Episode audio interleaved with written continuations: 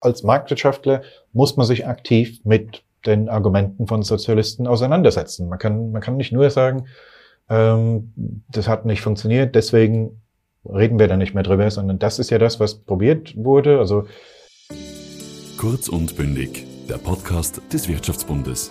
Unser Service für die heimischen Unternehmerinnen und Unternehmer.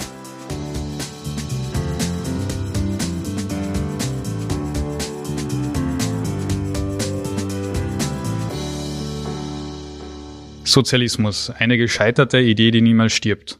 Mit diesem prägnanten Buchtitel hat der deutsche Ökonom Christian Niemitz für Aufsehen gesorgt. Er arbeitet in London für einen britischen Think Tank und befasst sich mit Volksökonomie, der freien Marktwirtschaft und ihren Gegnern. Heute spreche ich mit ihm darüber, wieso der Sozialismus im Westen immer populärer wird, obwohl er bisher immer gescheitert ist. Sehr geehrter Herr Nimitz, vielen Dank, dass Sie sich für uns heute Zeit genommen haben und herzlich willkommen zu unserem Podcast Kurz und Bündig. Sie haben einen beeindruckenden Lebenslauf hinter sich. Sie haben VWL in Berlin studiert, arbeiteten für die Zentralbank in Bolivien sowie beim Statistikamt in Paraguay, waren Tutor am King's College in London. Aktuell sind Sie der Leiter der politischen Ökonomie beim Institut für Economic Affairs in London. Im deutschsprachigen Raum sind sie aber vor allem bekannt für ihr Buch Sozialismus, eine Idee, die niemals stirbt. Wie ist es dazu gekommen, dass Sie sich so intensiv mit diesem Thema auseinandergesetzt haben?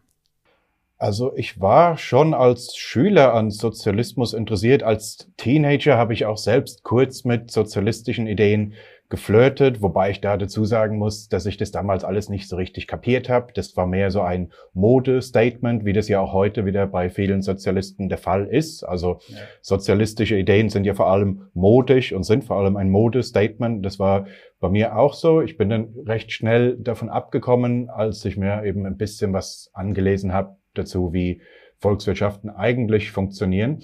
Habe aber trotzdem das Interesse oder sogar eine gewisse Faszination dafür bewahrt, auch wenn auch aus kritischer Distanz. Und dann habe ich ja, äh, wie Sie gesagt haben, in Berlin studiert, in den frühen äh, 2000ern, also 2001 bis 2007. Und zwar die Uni, die war, die, äh, die Wirtschaftsfakultät von der Humboldt-Universität ist ja im Ostteil. Und damals in den frühen 2000ern war das einfach da noch ein Thema. Also da hat wenn man mit Berlinern gesprochen hat, die haben immer zuerst mal dazu gesagt, ob sie aus dem alten Westteil oder aus dem Ostteil kommen. Die ganze Umgebung, die, die Wirtschaftsfakultät ist in der Nähe vom, äh, ist, ist direkt am Alexanderplatz. Das sah damals auch einfach noch extrem sozialistisch aus. Mhm. Ähm, heute ist das anders. Heute ist der Alexanderplatz sehr touristisch, aber damals, früh 2000er, war das noch also wenn man da in ein Zeitloch gefallen wäre und wäre äh, zu DDR-Zeiten, sagen wir mal Mitte der 80er wieder rausgekommen, hätte man das nicht sofort gemerkt. Das sah noch ziemlich so aus wie ein Sozialismus-Museum. Es war ein bisschen wie äh, der, der Film äh, Goodbye Lenin, den, den Sie vielleicht kennen. Hätte man, das hätte man da ziemlich leicht jemandem vorgaukeln können, dass er, dass, dass man noch im Sozialismus lebt. Und es war einfach, ein Gesprächsthema. Also da war damals die, die PDS, ähm, die, die Nachfolgepartei von der DDR-Staatspartei, war damals äh, zum ersten Mal beteiligt an einer Regierungskoalition in Berlin und da war das eben ein Thema. Kann man mit solchen Leuten koalieren? Ist das in Ordnung? Weil ähm, wollen die jetzt eine andere Form von Sozialismus oder sind es doch noch, ist es doch noch die alte äh, DDR-Staatspartei? War Sozialismus eine gute Idee, die nur schlecht umgesetzt wurde? Das waren einfach ständig Gesprächsthemen, also schon zu meiner Studentenzeit.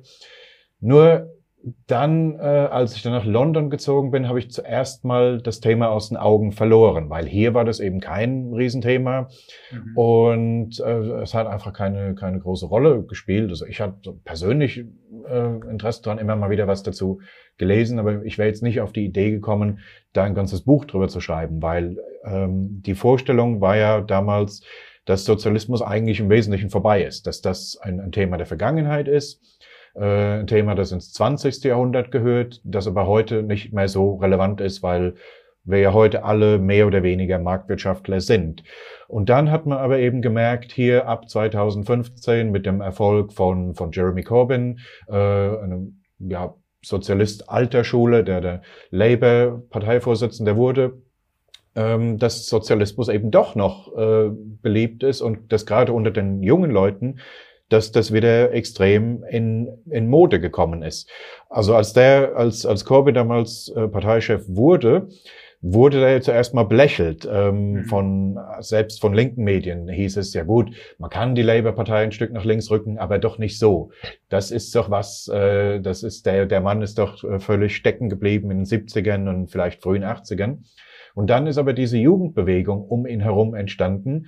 Und äh, Sozialismus hat dieses Comeback dann erlebt als, ähm, ja, als Jugendbewegung, als Hipsterbewegung, als Modestatement.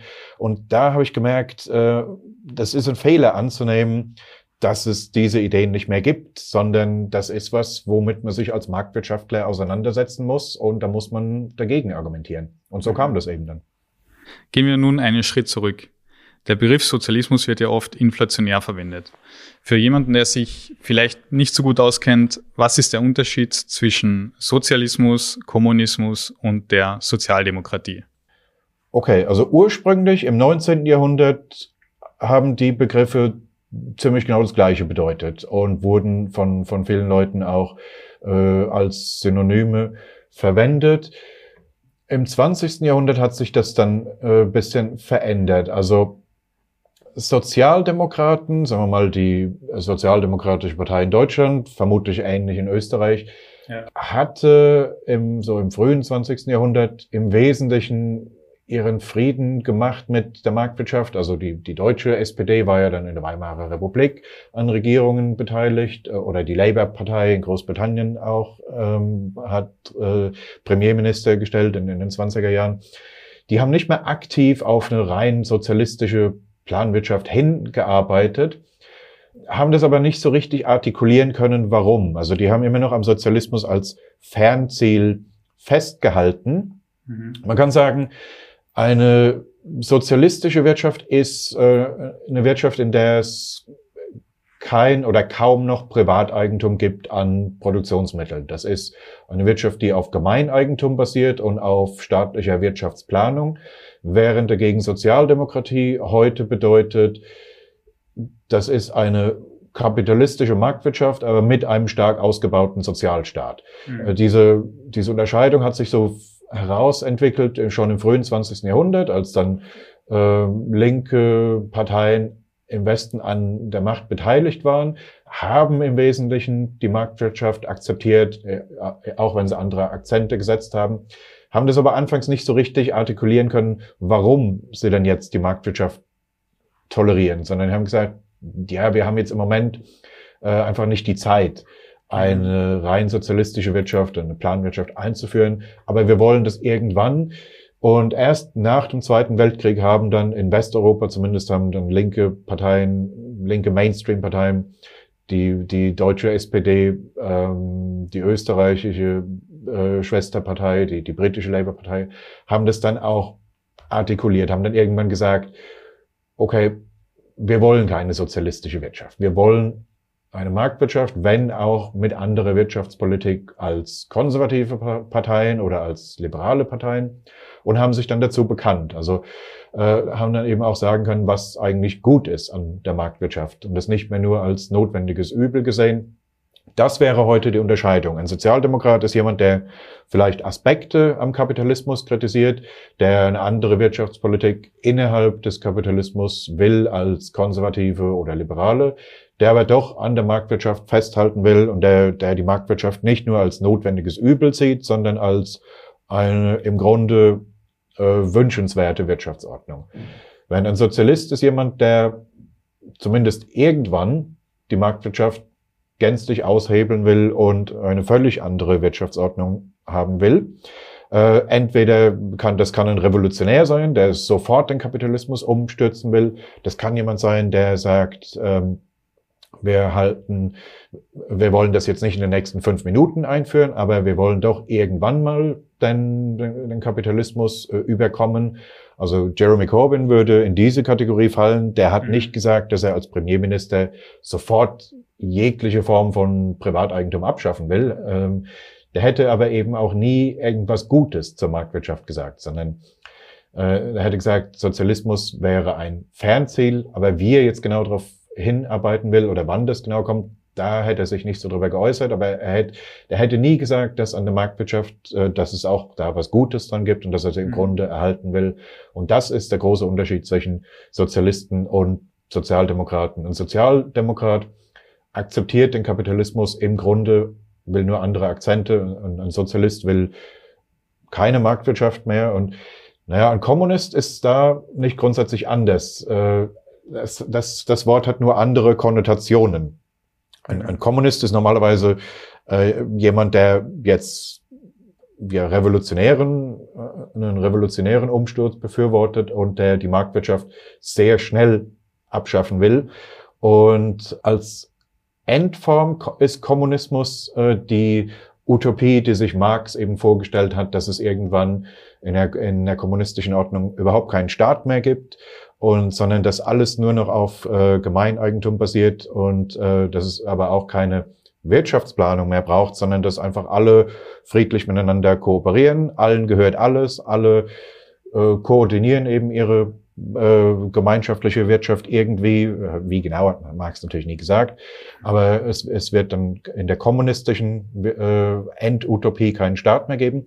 Während Sozialismus ist eine Vorstufe zum Kommunismus. Im Sozialismus gibt's auch eine gemeinschaftliche, gemeinschaftlich geplante Wirtschaftsordnung, aber da gibt's noch einen Staat, der das eben herbeiführt und erzwingt und der eben auch gegen Klassenfeinde vorgehen muss.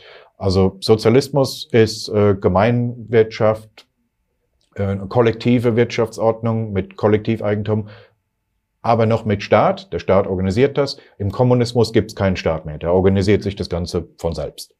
Also der Kommunismus ist das Ziel des Sozialismus. Genau. Eine, eine die Utopie. Ähm, Richtig. Wie ja, genauso hat Lenin das auch gesagt. Das Ziel des Sozialismus ist der Kommunismus. Vor allem in anderen westlichen Staaten findet der Sozialismus insbesondere bei jungen Menschen immer positiveren Anklang. Woran liegt das? Tja, das kann ich leider auch nicht so richtig erklären. Das ist eben, äh, für viele ist das ein Modestatement. Warum das jetzt gerade in Mode gekommen ist, das, das ist eben eine schwierige Frage. Das ist, äh, also nicht wesentlich anders als Modeerscheinungen in anderen Bereichen auch, in der Musik oder bei Kleidung oder Frisuren oder was auch immer. Äh, irgendwas kommt eben in, in Mode und man kann dann nie so richtig erklären, warum das jetzt passiert ist oder wo das, wo das herkommt. Das sind einfach, äh, da, da gibt's immer ein paar Trendsetter, die das eben übernehmen und äh, viele andere imitieren das. Mhm. Aber also es hat schon hier zumindest im angelsächsischen Raum einfach damit angefangen, dass, ähm, dass Leute übernommen haben, die jetzt nicht aus diesem altsozialistischen Milieu kamen. Also lange Zeit wurden ja marxistische Gruppen äh, wurden in Verbindung gebracht mit mit ja, Splittergruppen, äh, sektiererischen Splittergruppen. Und das hat eben äh, ja auch viele Sozi äh, marxistische Gesellschaften an Universitäten waren ja auch wirklich sehr sektiererisch. Ich war hier mal vor, vor über zehn Jahren mal äh, bei einer Versammlung von äh, einer der, von der, der sozialistischen Partei oder, oder einer der vielen sozialistischen Parteien. Und es war damals einfach ein, ein ziemlich trauriger Haufen. Also die haben da ähm, gesessen und, und über alte Trotzki-Texte geredet und äh, da war eben klar, diese Leute, selbst wenn man, selbst jemand, der jetzt damit mit der Ideologie sympathisiert, das wird nie in Mode kommen, das wird nie als cool gelten. Und das hat sich eben Mitte des letzten Jahrzehnts äh, geändert, dass das eben in erster Linie mal als cool wahrgenommen wurde. Äh, gut, das, das gab es ja immer ein bisschen halt unter, unter Teenagern, äh, eben, eben dieses das Che Guevara T-Shirt. Und das ist aber eben jetzt was geworden, was eben nicht mehr nur Teenager machen, sondern äh, auch Leute in ihren 20ern, 30ern, sogar 40ern. Mhm. Und äh, viele von den neueren sozialistischen Medien haben ja auch ihr, ihr Merchandising, äh, ihre Merchandising-Abteilung. Man kann hier von denen äh, T-Shirts kaufen oder, oder äh, Fitnessstudio, Kleidung und Zubehör, wo dann ähm, Karl Marx draufsteht, solche Sachen. Das, das sind ja Sachen, das würde man bei keiner anderen politischen Denkrichtung so machen. Also mhm. äh, ich würde jetzt nicht ins, ins äh, Fitnessstudio gehen mit einem T-Shirt, auf dem irgendwie zu erkennen ist, dass ich ein Wirtschaftsliberaler bin, weil das ist ja kein Modestatement. Also wenn mich jemand fragt, äh, wie bist du drauf politisch, dann würde ich es erklären, aber ich würde das jetzt nicht auf ein T-Shirt oder auf, ähm, was weiß ich, auf die Fitnessstudio-Trinkflasche draufschreiben. Äh, außerhalb von Wahlkämpfen macht es ja sonst niemand. Da gibt es keine Konservativen, keine Sozialdemokraten, ähm, die ihre politische Gesinnung jetzt so als, äh, als, als Modestatement nach außen tragen. Sozialisten machen das. Und so äh, ist das eben zurückgekommen, als Modebewegung. Jetzt sind die meisten Modebewegungen relativ ungefährlich und harmlos einzustufen. Im schlimmsten Fall schämt man sich, wenn man zehn Jahre später sich Fotos von sich selber ansieht. Aber was sind denn die großen Gefahren des Sozialismus? Dieser ist ja eine Umstürzung der demokratischen Systeme. Ja, das ist genau das Problem dabei. Dass äh, Modeerscheinungen kann man manchmal natürlich dämlich finden, aber ja, wie Sie sagen, normalerweise passiert da jetzt nichts Schlimmes. Äh, ist vielleicht ein bisschen nervig, aber mehr eben auch nicht. Während äh, Sozialismus als Modebewegung natürlich schon ähm, ja, Konsequenzen haben kann. Also echte politische Konsequenzen. Man hat das hier gesehen vor, vor fünf Jahren. Äh, wäre ja deswegen äh, Corbyn beinahe an, an die Macht gekommen. Also er hat damals 40 Prozent gehabt in, in den Wahlen 2017. Und ähm, das hätte sehr leicht, mit ein paar Prozentpunkten mehr, hätte das auf eine sozialistische Regierung hinauslaufen können. Das sieht man auch in, in anderen Ländern. Da ist das ja dann mehr oder weniger passiert, wenn auch als Teil von Regierungskoalitionen. Äh, Spanien mit der Podemos-Partei, äh, Griechenland mit der Syriza-Partei, auch wenn die jetzt inzwischen wieder, glaube ich, bisschen außer Mode gekommen sind. Also das kann schon echte Konsequenzen haben. Das kann als Modebewegung, als Modestatement anfangen und sich dann auswirken. Ähm, es muss jetzt nicht immer darauf hinauslaufen, dass jetzt wirklich eine sozialistische Partei deswegen an die Macht kommt, sondern das kann einfach als Folge haben, dass jetzt, sagen wir mal, marktwirtschaftliche Positionen, marktwirtschaftliche, marktwirtschaftliche Reformen nicht mehr durchführbar sind, weil, weil einfach äh, die Politiker, die damit vielleicht sympathisieren, dass die den Eindruck haben, das ist dermaßen außer Mode, ähm, das kann ich einfach nicht machen, ohne dass, ohne dass ich da jetzt äh, massiv an Popularität verliere. Ich würde sagen, dass auch Bewegungen wie, äh, wie Extinction Rebellion, also diese äh, radikale Umweltbewegung mhm. äh, oder Black Lives Matter und äh, verschiedene äh, woke Bewegungen, dass auch die sich ja mit Antikapitalismus vermengen und dass ein Großteil der Popularität auch daher kommt. Also in solchen Bewegungen drückt sich das ja auch aus. Und das, auch das hat reale Konsequenzen. Also hier gab es diese Initiative, dass jetzt alle möglichen Straßen und Gebäude umbenannt werden, weil da jetzt jemand sich beschwert, dass äh, da jemand, äh, dass da eine Straße nach jemandem benannt ist, der jetzt sagen wir mal irgendein Denker des 19. Jahrhunderts, der jetzt natürlich äh, nach heutigen Maßstäben nicht besonders progressiv war und dass man da jetzt alles mhm. Mögliche deswegen ändern muss.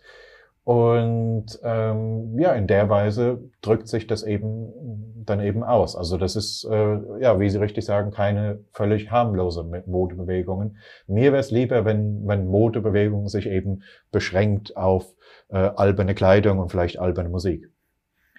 Wenn man mit Sozialisten beziehungsweise linken Politikerinnen und Politikern redet, kommen diese ja sehr oft auf die theoretischen Ideen des Sozialismus zu sprechen.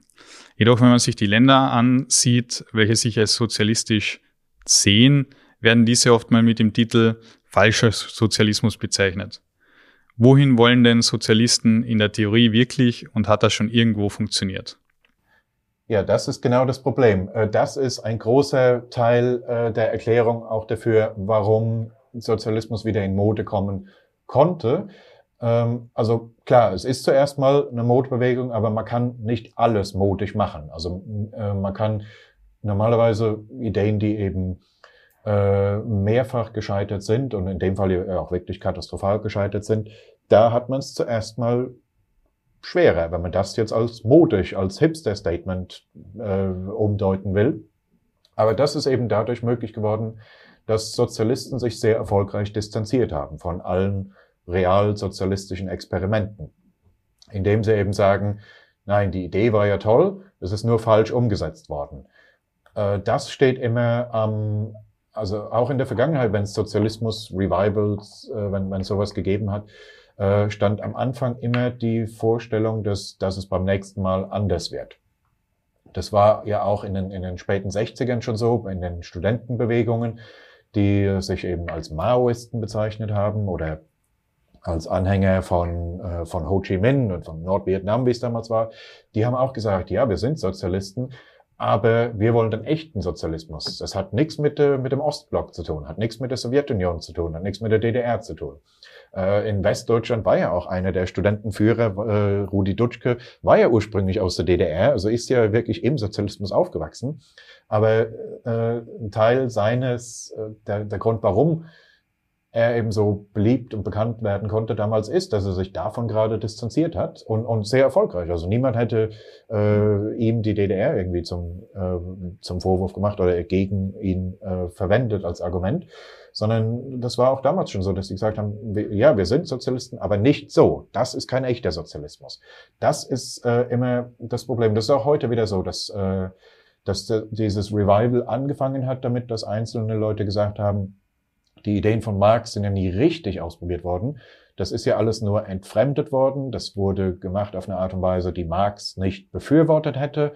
Und ähm, dadurch ist das eben wieder beliebt geworden. Ähm, das, äh, damit, damit fängt das immer an. Und äh, das klingt ja auch zuerst mal einleuchtend. Äh, es stimmt mhm. natürlich, dass Marx nie irgendwas gesagt hat von, äh, von Massenhinrichtungen.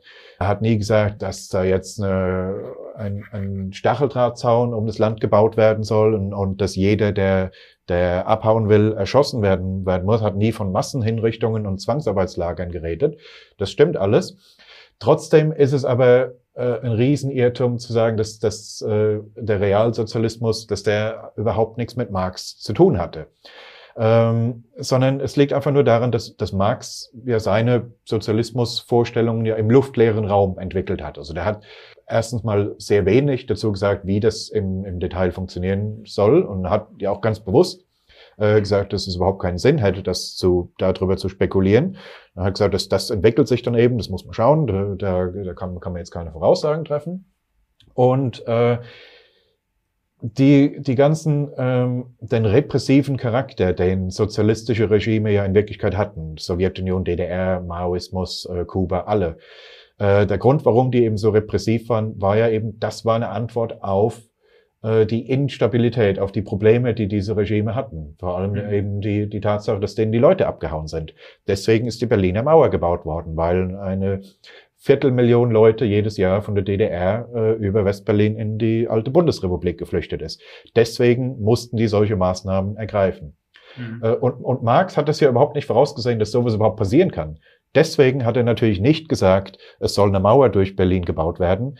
Äh, allein die Vorstellung, dass es dieses Problem geben kann, das hätte in seiner Vorstellungswelt ja gar nicht passieren können. Und das ist der Grund, warum er keine repressiven Maßnahmen befürwortet hat.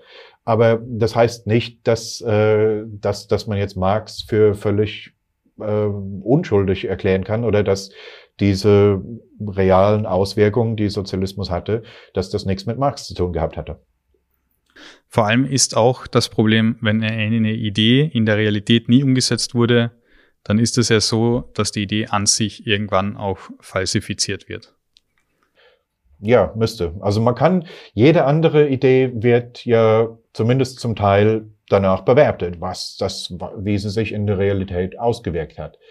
Äh, also nicht ausschließlich. Manchmal kann man ja auch wirklich sagen, das hätte man auch besser machen können. Die Idee ist schlecht umgesetzt worden. Bis zum gewissen Punkt ist das ja auch legitim. Äh, es gibt ja wirklich Ideen, die, die man gut oder schlecht umsetzen kann.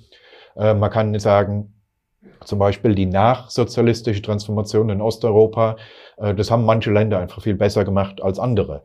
Äh, man kann sagen, in Russland, da war das, wurde das wirklich katastrophal gemanagt in den 90ern, die Umstellung auf ja, Marktwirtschaft, wenn man so nennen will, äh, weil es da eben dann zu, zur Bildung dieser Oligarchenklasse kam und wo die Wirtschaft dann eingebrochen ist zuerst mal. Man kann immer auch sagen, äh, dass diese Probleme hat es nicht gegeben in, in der Tschechoslowakei äh, und in, in, in Polen und Ungarn, da ging das und in den baltischen Staaten gab es auch Anfang der 90er natürlich Probleme, aber dann hat sich das recht schnell erholt und das sind ja heute äh, oder die Nachfolgestaaten ähm, sind, sind ja äh, recht erfolgreiche Volkswirtschaften heute. Da gibt's eben, manchmal kann man sagen, äh, in dem Land wurde es schlecht umgesetzt, in dem Land gut. Beim Sozialismus ist es ja aber völlig anders. Der, der ist erstens mal, ist er überall gescheitert, mit Unterschieden, aber äh, letztendlich alles nur verschiedene Abstufungen von, von Scheitern. Und äh, auch heute kann ja auch keiner von den modernen Sozialisten sagen, was die dann genau anders machen wollen. Also die sagen so im Allgemeinen, im Abstrakten, das war kein echter Sozialismus, bei uns wird es völlig anders. Aber wenn man da jetzt mal ein bisschen nachhakt und fragt, was genau willst du denn anders machen? Was, warum bist du denn so sicher, dass es nur weil, weil du das jetzt irgendwie anders nennst, dass die Ergebnisse völlig anders sein werden, mhm. äh, dann kommt da normalerweise nichts. Deswegen, ich habe ja in, in meinem Buch habe ich ja auch viele moderne Sozialisten ausführlich zitiert und die zu Wort kommen lassen, äh, weil ich ja eben zeigen will, ich nehme die Leute durchaus ernst, aber da ist wirklich nicht viel. Also die können nicht wirklich erklären, was sie genau anders machen wollen. Der Spiegel hatte in seiner letzten Ausgabe betitelt, hatte Marx doch recht und seine Ideen als Lösungen für den Umweltschutz angepriesen. Kann der Sozialismus unser Klima retten?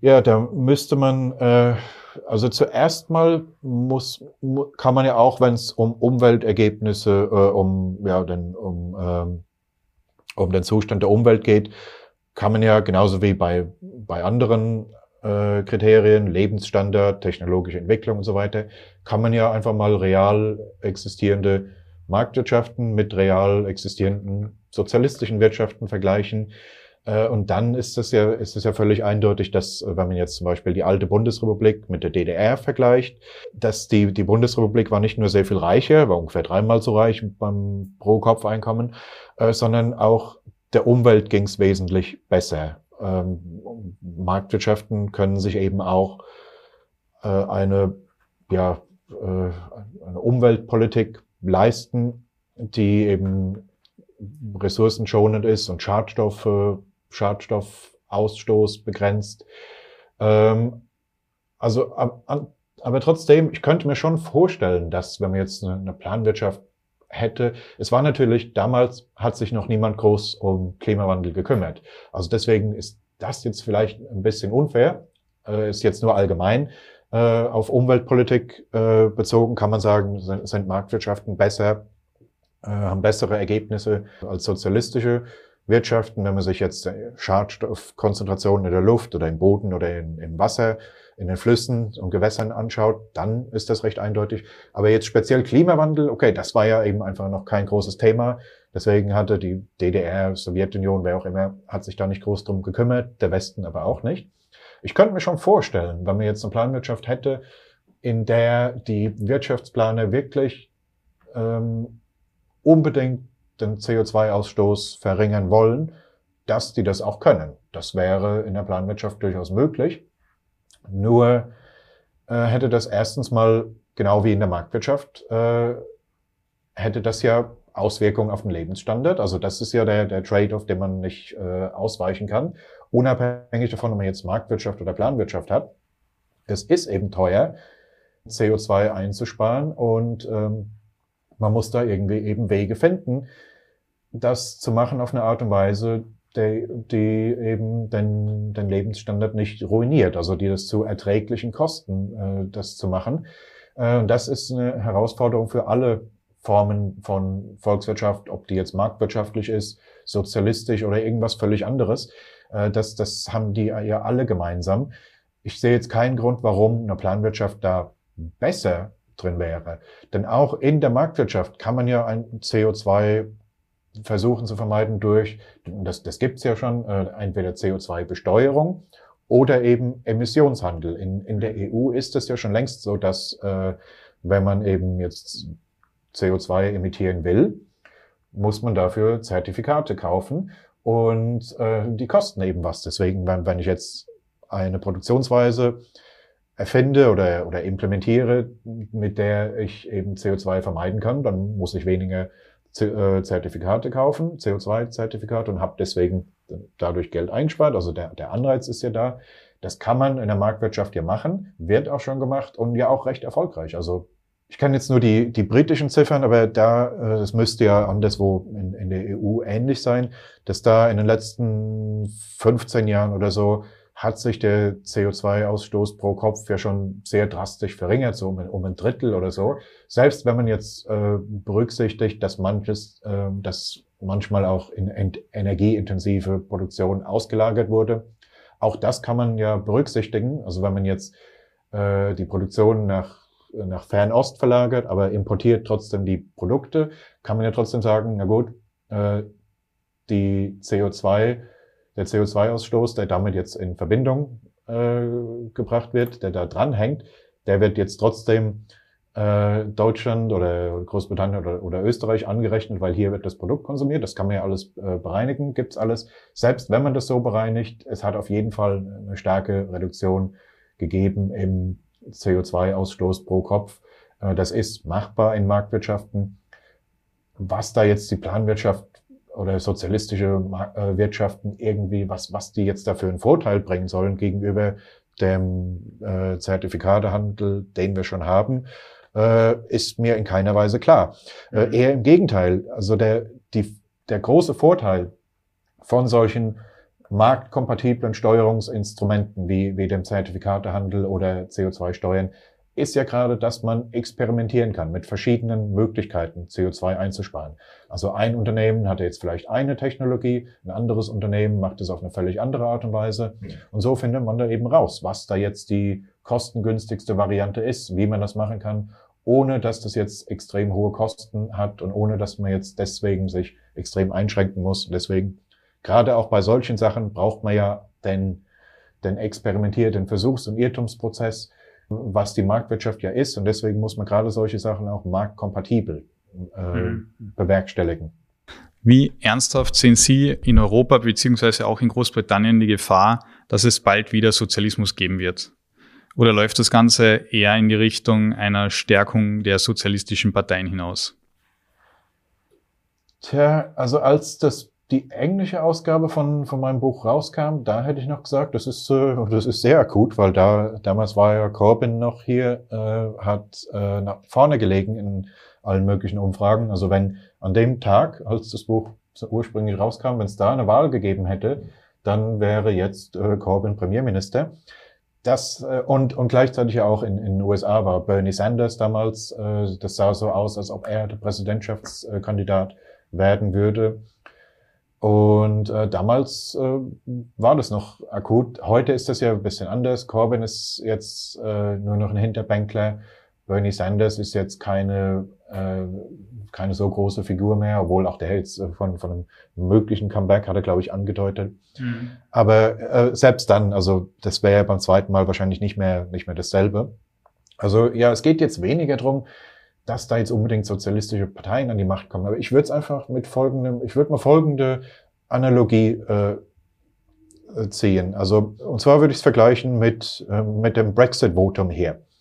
Es gab hier immer schon äh, viele Umfragen, die gezeigt haben, dass eine, eine Mehrheit, entweder eine knappe Mehrheit oder vielleicht sogar eine große Mehrheit, äh, sich äh, mit der EU nicht identifiziert und deswegen hätte das Brexit-Votum eigentlich keine Überraschung sein sollen.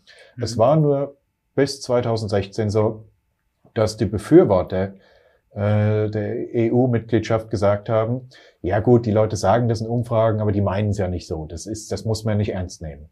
Und genauso ist so ein bisschen ist das heute auch mit äh, mit der Einstellung zum Kapitalismus. Also äh, ist genauso wie es bis schon vor 2016 so gut wie keine entschiedenen EU-Befürworter hier gegeben hat, gibt es auch heute kein kaum entschiedene Kapitalismusbefürworter. Es ist nur so, Damals haben die, die wenigen EU-Befürworter, die es gab, die haben gesagt, ja gut, wir wissen, wir sind eine Minderheit, aber das macht an sich nichts. Äh, die Leute sagen das, die, die meckern mal ein bisschen über die EU, aber das wird nie reale politische Auswirkungen haben. Und genauso gibt es auch heute Marktwirtschaftler, die sagen, okay, in Umfragen gibt es viele Leute, die sagen, Sozialismus ist toll, aber die sagen das ja nur, das ist ja nur Gelaber, das macht nichts, das wird nie Auswirkungen haben. Ja, wäre ich jetzt nach dem Brexit-Votum nicht so sicher, weil genau das haben eben die EU Befürworter hier auch gesagt. Wir haben also schon eine Situation, wo gerade unter jungen Leuten äh, wo es wenig Zustimmung zur Marktwirtschaft gibt, äh, wo jetzt wahrscheinlich eine Mehrheit oder je nachdem, welche Umfrage man sich anschaut, äh, in, in den meisten Umfragen äh, schon eine Mehrheit sich gegen Marktwirtschaft ausspricht, für Sozialismus in irgendeiner Form, ist es eben nur schlecht organisiert. Also äh, das heißt jetzt nicht, dass die jetzt übermorgen die Revolution starten, sondern das heißt eben, das ist mehr so ein allgemeiner Grundton, äh, so ein allgemeiner, ja, so, so, so ein Hintergrundton, so ein äh, allgemeiner antikapitalistischer Zeitgeist. Wie der sich letztendlich auswirken wird, weiß man nicht. Kann auch sein, dass der sich, dass der sich gar nicht auswirkt. Äh, man kann sich, genauso wie man sich ja auch ein Paralleluniversum vorstellen kann, in der mhm 60, 70, 80 Prozent hier immer über die EU meckern, aber halt nie Konsequenzen draus ziehen und wo das letztendlich nichts nichts macht, äh, nichts bewirkt. Aber es gibt dann eben auch dieses äh, Universum, in dem, in dem eben irgendwann ähm, die, die Tatsache, dass es kaum EU-Befürworter gibt, dass die Mehrheit dagegen war, in der das eben sich irgendwann doch auswirkt. Und so könnte es eben mit dem Kapitalismus auch sein. Es kann sein, dass eben selbst wenn jetzt ähm, der, der Zeitgeist an sich antikapitalistisch ist, es kann sein, dass das nie Auswirkungen haben wird, weil einfach die Antikapitalisten zu abstrakt sind. Die, die sind vielleicht gegen Kapitalismus, ziehen aber keine großen Schlussfolgerungen draus, machen jetzt nichts Besonderes. Wie können sich nun liberale Demokratien dagegen wehren? Ja, also man muss auf, auf alle, äh, als Marktwirtschaftler muss man sich aktiv mit den Argumenten von Sozialisten auseinandersetzen. Man kann, man kann nicht nur sagen, ähm, das hat nicht funktioniert, deswegen reden wir da nicht mehr drüber, sondern das ist ja das, was probiert wurde. Also das, das hat in den 90ern hat es funktioniert, weil man eben noch dieses Beispiel vor Augen hatte. Und mehr musste man als Marktwirtschaftler da an sich nicht sagen äh, oder tun. Man musste einfach nur sagen, konnte einfach nur darauf hinweisen. Es wurde probiert. Die hatten das auf der anderen Seite von der Mauer. Es war Mist. Fertig. Ende der Diskussion. In den, in den 90ern war das genug, hat das funktioniert, frühen 2000 dann auch und dann eben irgendwann hat das eben nicht mehr ausgereicht. Also ist eine neue Generation aufgewachsen, die haben jetzt keine Erinnerung mehr an Realsozialismus und für die ist eben dieses Argument, dass es bisher immer nur falsch umgesetzt wurde, ist erstmal einleuchtend äh, und das ist eben auch ein bisschen schwer zu widerlegen und aber genau das ist das, was Marktwirtschaftler eben jetzt äh, wieder machen müssen. Also die Vorstellung, dass die Auseinandersetzung Kapitalismus gegen Sozialismus, dass das was ist, was ins 20. Jahrhundert gehört und heute nicht mehr relevant ist, von der Vorstellung muss man sich verabschieden, sondern das ist ein, das ist eine Auseinandersetzung, äh, die wieder neu geführt äh, werden muss und die diese alte Schlacht, die als gewonnen galt, äh, da müssen wir uns heute eben eingestehen, die ist nicht gewonnen, die muss wieder neu, oder vielleicht wurde sie damals, aber nur vorübergehend, und die muss eben heute wieder neu geführt werden. Also Marktwirtschaftler müssen besser drin werden, zu erklären, warum die Marktwirtschaft die Erfolge hat, die sie hat. Mhm. Und warum äh, der, der Sozialismus eben in keiner Version funktionieren kann und dass, dass es eben kein Zufall war, dass der Sozialismus immer so ausgeartet ist, wie es eben der Fall war und dass, dass das nicht dran lag, dass die Leute einfach nur äh, den Marx falsch verstanden hätten, dass das nicht dran lag, dass die es nicht richtig versucht hätten, sondern man muss darauf hinweisen, die haben äh, frühere sozialistische Machthaber haben sehr wohl versucht, marxistische Ideen umzusetzen. Die haben das sehr wohl sehr ernst genommen. Das, ist, das stimmt einfach nicht, dass die Leute einfach nur ahnungslos waren, dass Leute wie Erich Honecker in der DDR oder Lenin in der Sowjetunion äh, oder, oder in einer völlig anderen Weise Hugo Chavez und Nicolas Maduro in, in Venezuela. Ist, das ist die Vorstellung, dass, dass die das einfach nicht richtig versucht haben oder dass die sich, dass die Marx nicht richtig verstanden hätten, ist vollkommen falsch. Man muss sich mal anschauen, wie, wie ernst die Leute das genommen haben und dass das durchaus sehr ernst gemeinte Versuche waren. Das, das muss eben, muss man als Marktwirtschaftler heute eben wieder erklären und kommunizieren. Kommen wir nun zu Ihnen. Bleiben Sie beim Thema Sozialismus oder dürfen wir uns auf ein neues Buch in nächster Zeit freuen? Ja, ich habe verschiedene Ideen. Das muss ja nicht immer äh, gleich im Buch sein. Also meistens schreibe ich ja hier kürzere Papers, äh, die so irgendwo zwischen ähm, einem ganzen Buch und einem langen Blogbeitrag sind, also die dann vielleicht mal äh, 20, 30.000 Wörter haben. Da, da gibt es ja alle möglichen Themen, die eben zurzeit diskutiert werden und wo man als Marktwirtschaftler in der Defensive ist. Das ganze Thema mit woke, progressiven Ideen, das ist, das ist ja hier sehr dominant, vor allem an Universitäten, aber mhm. auch im Wirtschaftsleben inzwischen. Und das ist auch was, äh, wo man als, als Liberaler eine Antwort drauf haben muss, äh, auf diese ganzen Vorstellungen von, von Bewegungen wie, wie Black Lives Matter. Und das hat sich aber inzwischen verselbstständigt und hat mit den Bewegungen gar nicht mehr so viel zu tun. Auch da muss man, äh, ja, ähm, und die, die Ausbreitung von Cancel Culture, da muss man eine Antwort drauf haben.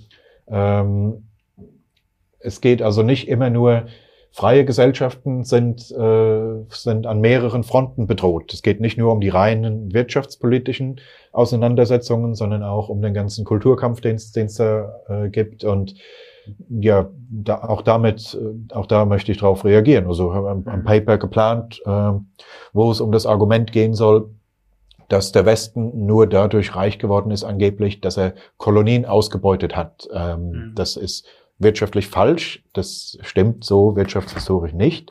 Aber die Vorstellung gibt's und äh, viele auf der progressiven Seite ziehen da eben heute ihre Schluss, ihre falschen Schlussfolgerungen draus aus dieser äh, Fehlvorstellung.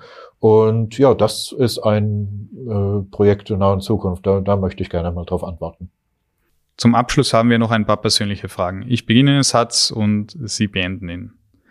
Mein Lieblingslied ist ich habe kein Lieblingslied als solches, oder wenn, da ändert sich das alle paar Tage. Aber wenn ich ein Lieblingsalbum herauspicken müsste, dann wäre das wohl äh, das Album Flashpoint von den Rolling Stones. Das ist ein Live-Album, wo die verschiedene Konzerte aus den späten 80ern zusammengeschnitten haben. Also so eine Art Greatest Hits, aber alles neu präsentiert und äh, klasse Album, Klassiker.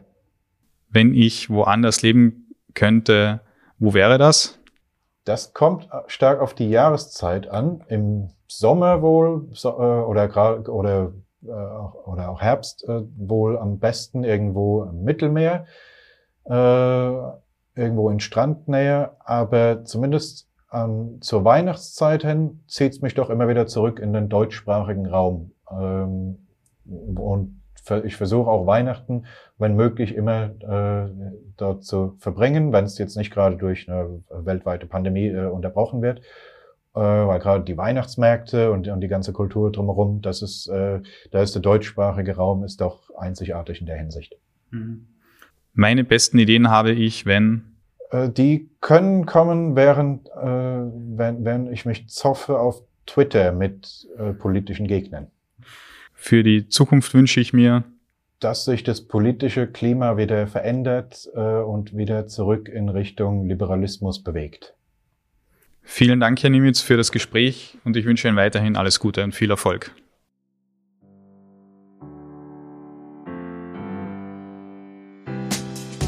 Kurz und bündig. Dieser Podcast wurde Ihnen präsentiert vom Wirtschaftsbund.